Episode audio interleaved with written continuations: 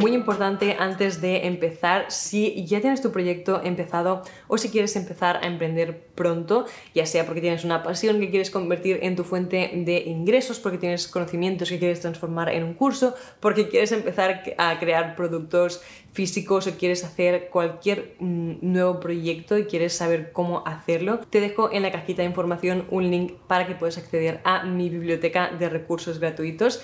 Es una biblioteca protegida con contraseña, de hecho cuando te apuntes en el link que te voy a dejar, te va a llegar la contraseña para acceder a la biblioteca y básicamente allí voy subiendo de vez en cuando nuevos recursos gratuitos para que te puedan ayudar con todo este proceso. La primera guía que subí fue una guía para empezar a emprender, las nueve cosas que tienes que tener más en cuenta a la hora de emprender y creo que a veces incluso si ya has emprendido es importante hacer un recordatorio para poder poner algunas cosas más asentadas. También voy subiendo mis libros de emprendimiento, gratuitos, voy actualizando con algunos vídeos, hago resúmenes, los pongo en PDF, hago checklist, al final un montón de cosas que te pueden servir muchísimo de forma gratuita para empezar a hacer mejoras en tu proyecto, así que te lo dejo todo en una cajita de información. Y también si tienes cualquier idea, sugerencia de recurso que te gustaría ver por allí, pues también déjamelo en los comentarios porque me voy anotando todas estas ideas. Y si alguna me encaja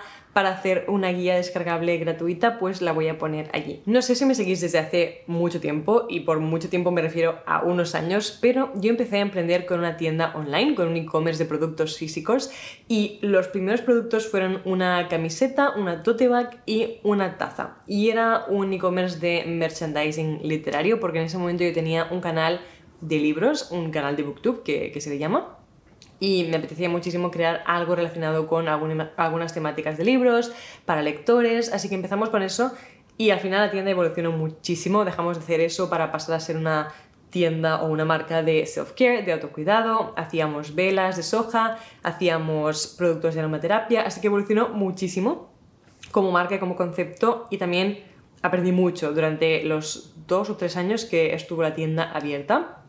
Así que me llevé muchísimas experiencias de ese proyecto y dejé de hacer productos físicos durante un año. Es decir, creo que cerramos la tienda en diciembre de 2020 y 2021 no hubo ningún producto físico y ahora en 2022 acabo de sacar eh, el primer producto físico desde que cerró la tienda que es eh, el planner, el planner de LiveScript. Os lo he enseñado en algunos vídeos, pero por fin eh, este marzo ha salido. Es un planner trimestral y es una mezcla de la productividad, o sea, un sistema que te ayuda a ser mucho más productivo, pero además también te ayuda a cuidar de ti misma y también a practicar el crecimiento personal a diario. Así que es una herramienta que para mí final la creé para mí también porque es lo que necesitaba para tenerlo todo en un mismo lugar y, practicar realmente todo lo que quería practicar cada día, crear hábitos positivos, practicar la gratitud, el saber organizarme con absolutamente todo.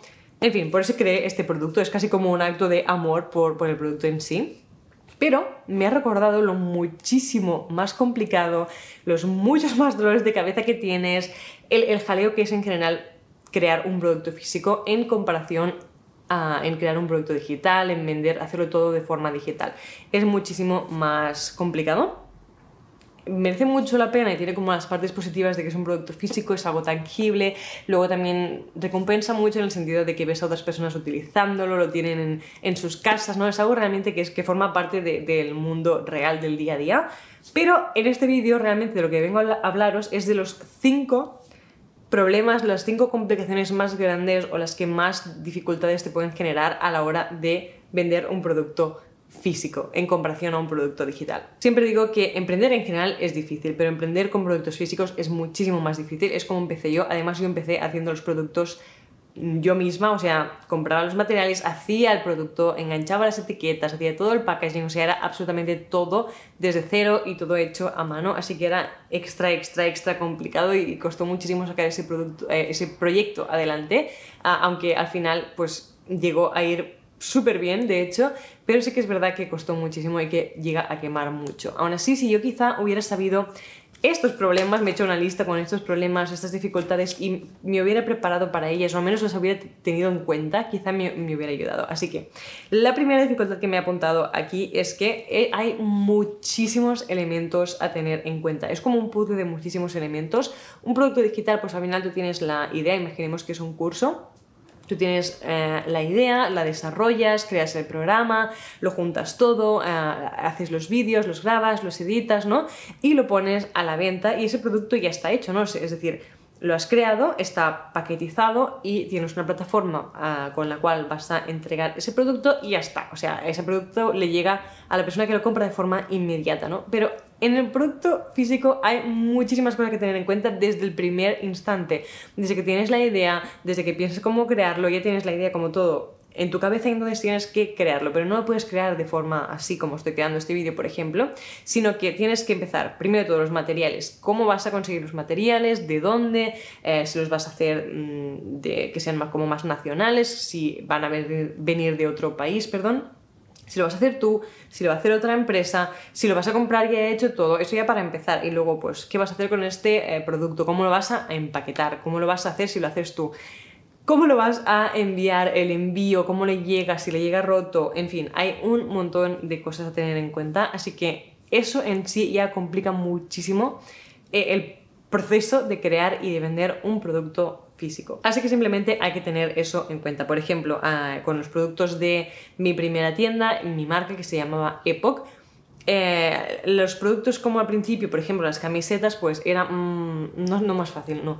Eh, se tenía que tener en cuenta el hecho de, bueno, primero, vamos a hacer una camiseta. Vale, hacemos el diseño de la camiseta, tenemos el diseño hecho. Entonces tenemos que comprar las camisetas y buscar a alguien que las estampe.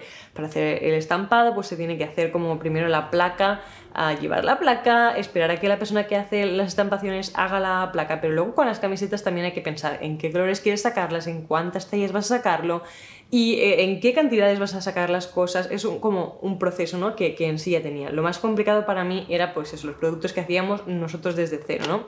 Las, em, las tazas también las hacíamos, pero más que nada la vela, por ejemplo. La vela, recuerdo que empezamos a hacerla sin tener la máquina para fundir la cera grande, así que lo hacía yo en una olla en casa, ponía en la olla con agua al baño María, otra olla con un poquito de cera y lo removía. Y me pasaba unas, no sé si eran seis horas, unas seis horas para hacer seis velas. Increíble, o sea, era una, una barbaridad de tiempo el que yo tenía que invertir en hacer esas seis velas.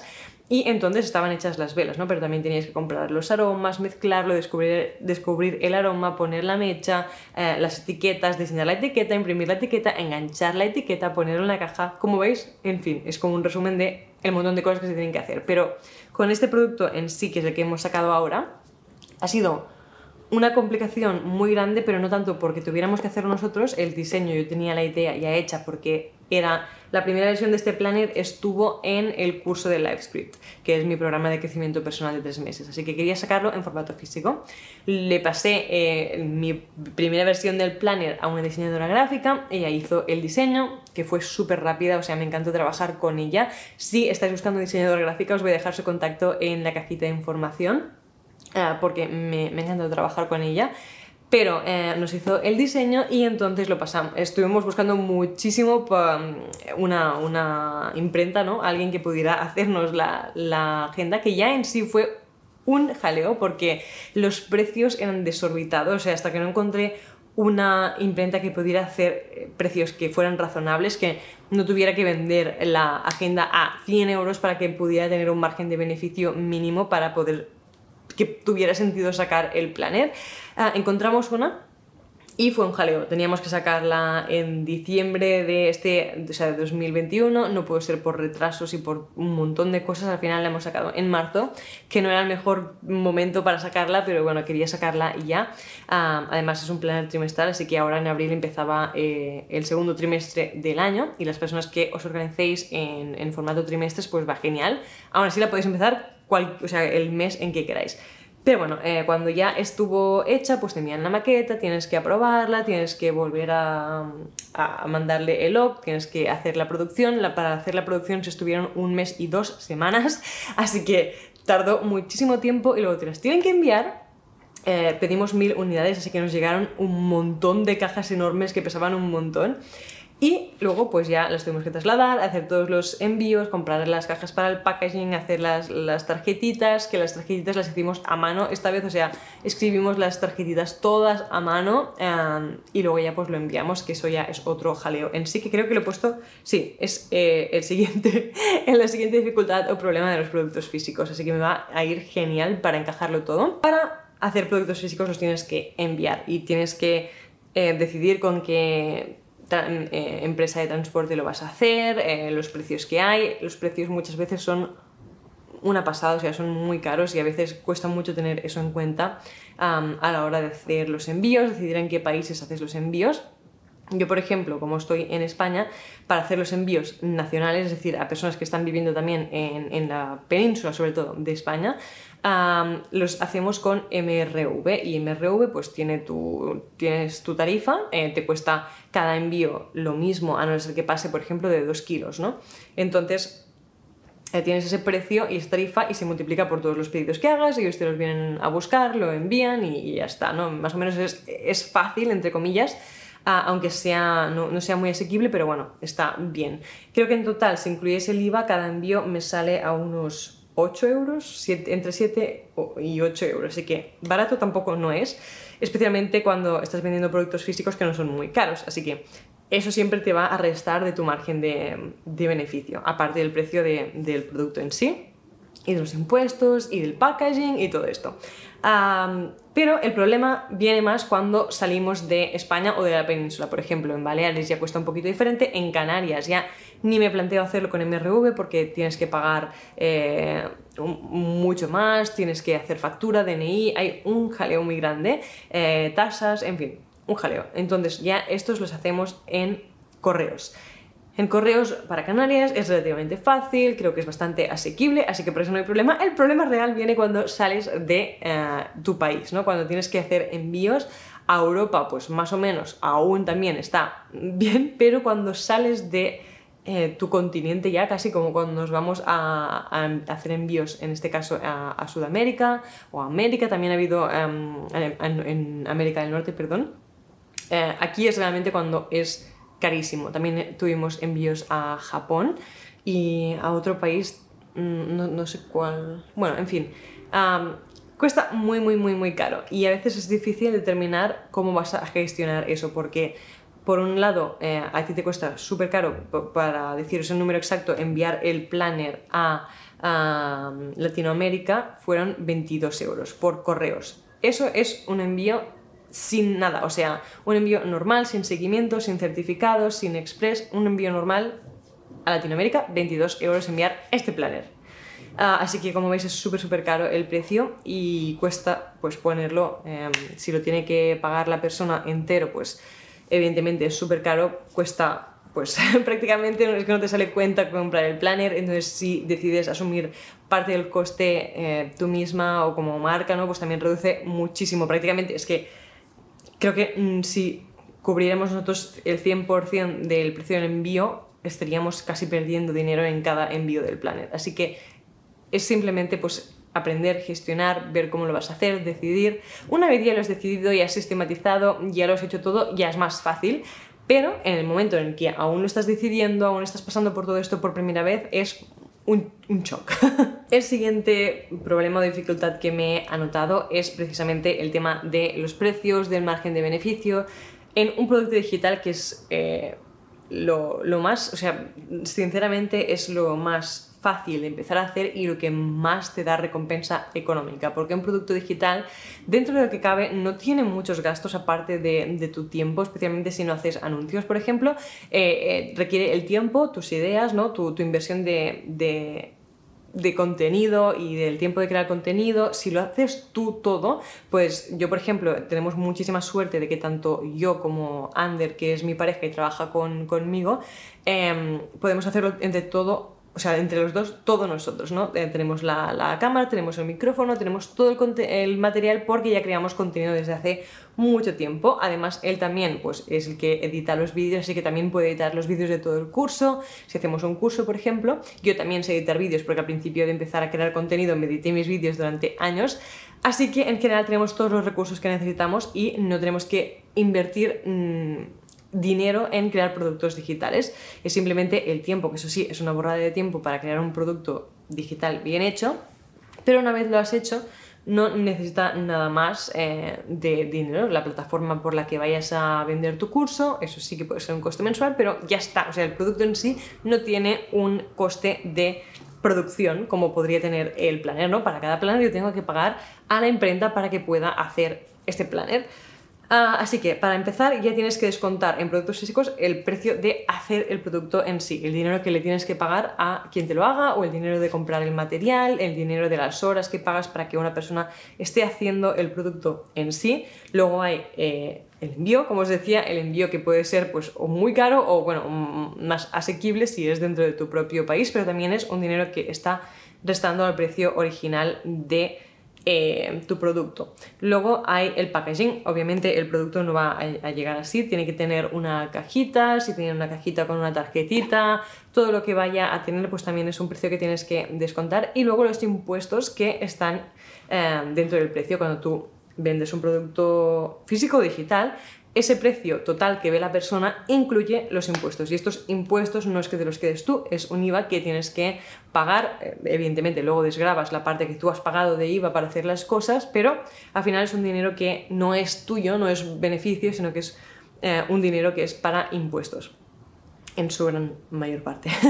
Así que eh, creo que no me estoy dejando nada de, costes así para hacer el producto en sí, pero bueno, como veis, es como una lista de cosas que va eh, sumando y restando eh, y luego ya si haces tú el producto, pues si lo estás haciendo en tu casa, si estás utilizando agua, electricidad, eh, tu tiempo también, que al final tienes que considerar el, dinero que cuesta tu tiempo. Así que Evidentemente es la dificultad de calcular los precios para que sea un, un, precio razonable. Por ejemplo, en este caso, un planner, una agenda, tiene, es como los libros. Un libro, por más potente que sea, por más que te pueda cambiar la vida, por mejor que sea el libro, un libro en general en el mercado tiene un precio rango, un rango de precios, perdón, máximo para el que la gente está dispuesta a pagar por un libro, pues lo mismo por una agenda. Y el mío ya, especialmente estando en el, en el mercado español, yo creo que es un precio que ya estaba un poquito elevado, pero como veis, con todos los gastos que os estoy comentando, no es que yo lo ponga a este precio porque quiera o porque em, quiera ganar más dinero, tener más margen, es que simplemente el precio al que lo tengo que poner para poder tener un margen y poder, pues eso, que hacer que el producto tenga sentido sacarlo, poder pagar a la gente que está, que está involucrada, poder pagar absolutamente todos los gastos que hay en, en un emprendimiento. Así que aún así, pues es eso, en este producto en concreto al ser un planner, una agenda, tiene un máximo de precio que le puedes poner para que la gente le parezca razonable. Eh, y yo pues he tenido que rozar lo, máximo que, podría estar una agenda, especialmente aquí. He visto planners y agendas de personas, por ejemplo, en Estados Unidos que cuestan hasta 50, 60 euros. Yo llegué a comprarme una por 59 juraría que era más envío. Así que eh, simplemente depende, depende del mercado en el que estés y también del valor que pueda aportar tu producto de lo que tú te sientas cómodo cómoda que eso también es un trabajo de, de, mentalidad totalmente. Pero bueno al final es un sinfín de cosas que hay que tener en cuenta para poder decidir el precio del producto y tener en cuenta el margen de beneficios que te va a quedar si pones ese precio a ese producto restándole todos los gastos que hay asociados a poder hacer que ese producto llegue a la persona que lo ha comprado. Aparte de todo esto, yo no estoy poniendo el coste de marketing, por ejemplo, porque en mi caso tengo la suerte de que llevo años creando una audiencia y que de momento no he tenido que gastar ni un solo euro en anuncios, ni anuncios de YouTube, ni anuncios de Instagram, ni anuncios de absolutamente nada. Es algo que voy a hacer en el futuro seguramente para poder seguir creciendo, pero ahora mismo no he tenido que tener en cuenta este gasto, pero si lo tuviera, aún sería otra cosa que tener en cuenta eh, a la hora de poner el precio. Finalmente, la última dificultad, creo que he empezado el vídeo diciendo que eran 5, pero creo que son solo 4, pero son 4 muy complejas y con mucho peso. Ah, pero bueno, la cuarta y la última es el tema de eh, el envío en sí, ¿no? El, procesar el, método o la operación de hacer ese envío, que en inglés creo que es fulfillment. Ah, pero básicamente es eso, ¿no? Decidir ¿Cómo se va a hacer ese envío? ¿Lo vas a hacer tú o tu equipo, no? ¿Vais a tener vuestro propio almacén? ¿Lo vas a tener en tu casa? Yo, por ejemplo, empecé mi e-commerce haciéndolo todo en casa de mis padres, así que en ese sentido era como lo que pudiera hacer para poder sacar eso adelante con eh, el poco dinero que tenía, que era prácticamente nada, y reduciendo los gastos al máximo posible. Pero si no, pues tienes que decidir si lo vas a hacer tú en tu casa o vas a tener una oficina o un almacén, si quieres que lo haga eh, tu equipo o si quieres que no te tengas que preocupar de absolutamente nada y que envíes directamente esos productos a una empresa que se dedica, creo que es de logística, que se dedican a hacer los envíos por ti. Eh, entonces tienes que tener en cuenta ese gasto añadido porque no son, no creo que no es nada asequible que hacer eso, ¿no? Que otra persona pues te haga los envíos, que te ponga el producto en una caja, que le ponga la etiqueta, que se encargue de hacer el envío, que se encargue de absolutamente todo. Evidentemente te facilita mucho la vida, ¿no? Porque yo, por ejemplo, incluso podría haber hecho que los planners, todas las cajas que me llegaron de planners aquí a casa y que luego tuviéramos, tuvimos que llevar al almacén y procesarlo todo, podríamos haber hecho que estas cajas llegaran directamente al centro de logística y que ellos se encargaran de gestionarlo todo y yo no hubiera tenido que hacer nada de la parte que realmente es la parte muy complicada, que eso es algo que también está súper súper bien y que eh, cuando va creciendo tu proyecto quizá es algo que te puedes plantear. Pero eh, si no, si estás empezando, si aún tienes los recursos limitados, si estás pues mirando mucho eh, cada, cada euro para que realmente puedas permitirte escalar y hacer crecer ese proyecto, tienes que hacerlo como puedas, arremangarte y realmente hacerlo todo o tú misma o tú con tu equipo o con las personas que te puedan ayudar. así que eso, es como una complicación en sí gestionar todo esto y todos los pasos, eh, pues eso, ¿no? El dónde lo vas a poner todo, porque puede que sean muchas cajas, mucho material, luego también las cajas del packaging las tienes que poner en algún sitio, el celo, las etiquetas de envío, la impresora, todo esto es algo que tienes que gestionar y que tienes que manejar cuando tienes productos físicos. Así que esto es como un resumen de todos los problemas, como básicamente un vídeo para quejarme, pero no quejarme de forma como destructiva, sino simplemente porque son un montón de cosas que tú cuando empiezas a emprender con productos físicos, mm, estás como desde esa parte del desconocimiento y de la inocencia que aún no has llegado a plantearte todo esto o no lo has vivido, no lo has experimentado. ¿Hasta qué punto puede ser eh, complejo todo, todo esto y gestionar todo esto? Y aún así pues tener tiempo, por ejemplo, para dedicarle al marketing, a la creación de contenido, a subir fotos en Instagram.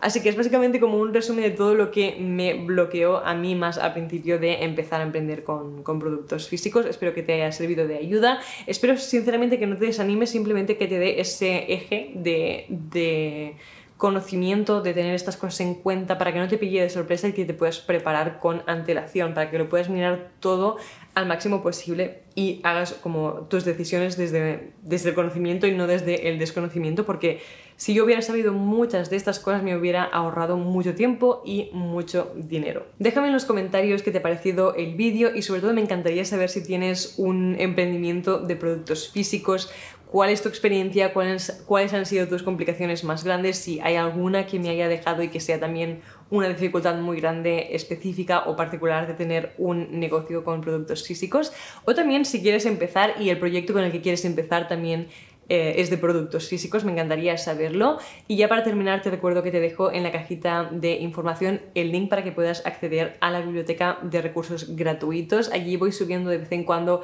recursos nuevos, gratuitos, con un montón de información. También tengo una guía para empezar a emprender. Subo, por ejemplo, mis libros favoritos de emprendimiento y también otras guías que voy dejando como resúmenes de otros vídeos checklists, al final un montón de recursos que te pueden servir muchísimo, tanto si has empezado con tu proyecto como si quieres empezarlo dentro de poco. Y creo que ya nada más, te lo dejo todo por aquí debajo y nos vemos en el siguiente vídeo o en el siguiente episodio de podcast si estás escuchando solo con el audio. Un abrazo.